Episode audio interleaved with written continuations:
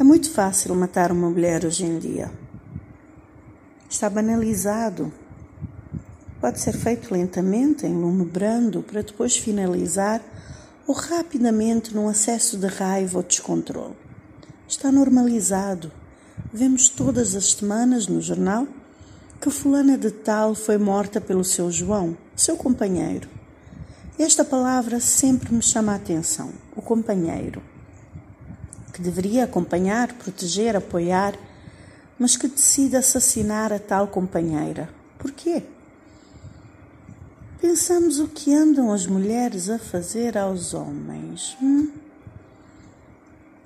Muita gente faz essa pergunta: que tipo de roupa provocante usavam estas mulheres? Que comportamentos desrespeitosos exibiam para provocar a ira deste João para com a sua companheira? Para que ele perdesse a cabeça desta forma impensável e nunca vista, ou muito vista já. Como sociedade, cultivamos este déjà vu, este tipo de crime cada vez mais banal, com uma constelação de fatores e que frequentemente é seguido do suicídio do tal João.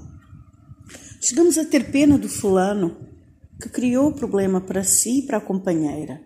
Vemos sempre como casos isolados mas enquanto sociedade, qual é a nossa responsabilidade nisso? Será um sério problema social a ser resolvido? Onde estão os pontos fracos, os gatilhos? E onde é que poderíamos talvez trabalhar? Enquanto sociedade, como é que temos abordado esta questão do feminicídio? A simples aceitação de certos comportamentos de casal, a romantização da possessividade, do ciúme, já levantam algumas questões. E a própria violência latente na nossa cultura, na forma como as mulheres são tratadas pelos homens, até mulheres desconhecidas na rua, como os homens as tratam, no trânsito, no nosso muito agressivo dia a dia. A mulher vive sempre em alerta, numa posição de perigo, e é assim que deveria ser, a mulher tem que se cuidar, não é? Ouvimos muito isso. E claro está, começa na nossa forma de socialização das meninas e dos meninos, que tem que ser considerada com seriedade e não somente como mais uma moda e um discurso do momento, com políticas públicas vazias, não integradas, uma educação de género pobre, com uma perspectiva limitada e com algumas poucas iniciativas que, que ainda não mudam atitudes nem as formas de nos relacionarmos. E muitas vezes tudo desemboca na forma como a própria polícia espelha o preconceito ao atender inúmeras vezes uma vítima de VBG, não dando a devida importância ao assunto e pior, como a própria vítima se reprime, se culpa, estando num estado mental confuso e frágil tenta até acertar as coisas, uh, compor o casamento ou a relação, até que o fracasso é representado pelo triste fim. É mesmo fácil matar uma mulher hoje em dia.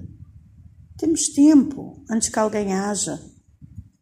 Frequentemente a família aconselha a mulher a ser mais paciente, a ser mais cordata, a falar menos, a não discutir tanto. O homem descontrola-se, coitado, tem necessidades, responsabilidades.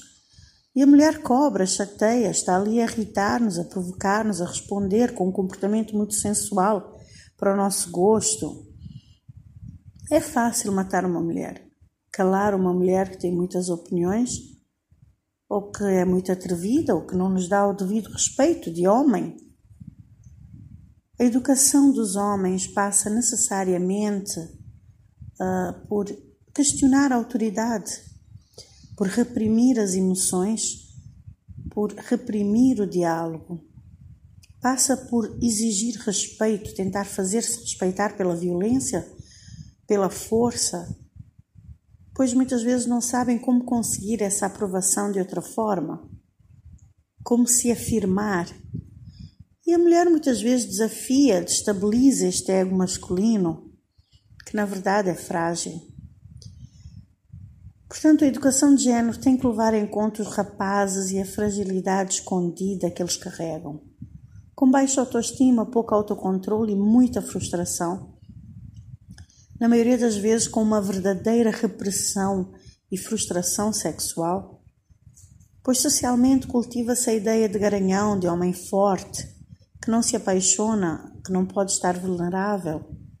Ao apegar-se emocionalmente a uma mulher, a vulnerabilidade e a exposição emocional assusta e paralisa, causa raiva, causa impotência.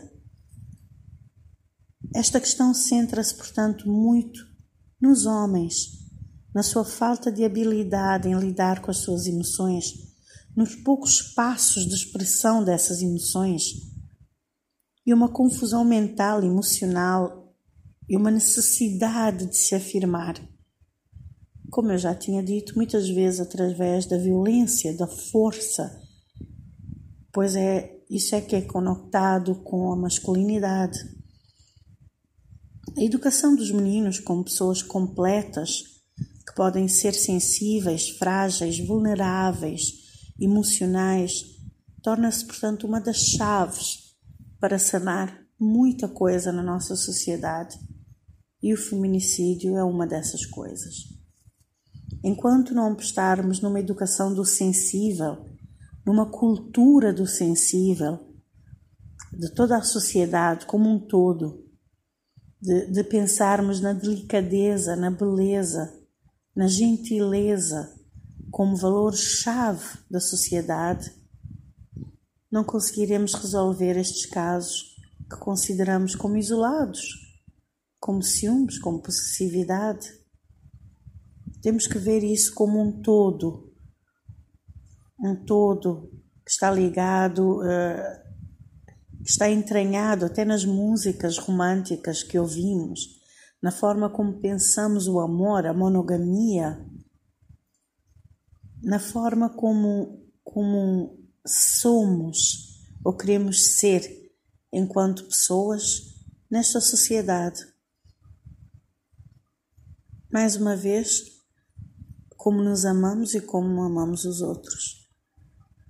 Dos homens tenho pena, pois até quando matam a mulher, sentem a dor como se estivessem a matar-se a si mesmos, e é por isso que muitas vezes suicidam-se. Hoje é segunda-feira, mas começo com este assunto porque eu acho que fala-se muito pouco disto. Deveríamos estar mais chocados, mais assustados, com esta realidade que infelizmente está tão, tão presente. Que possamos ser mais delicados, sem medo de ser delicados, mas que a vulnerabilidade se torne nova coragem coragem de mostrar a nossa fragilidade, os nossos sentimentos, que isso sim seja considerado corajoso. Uma boa semana.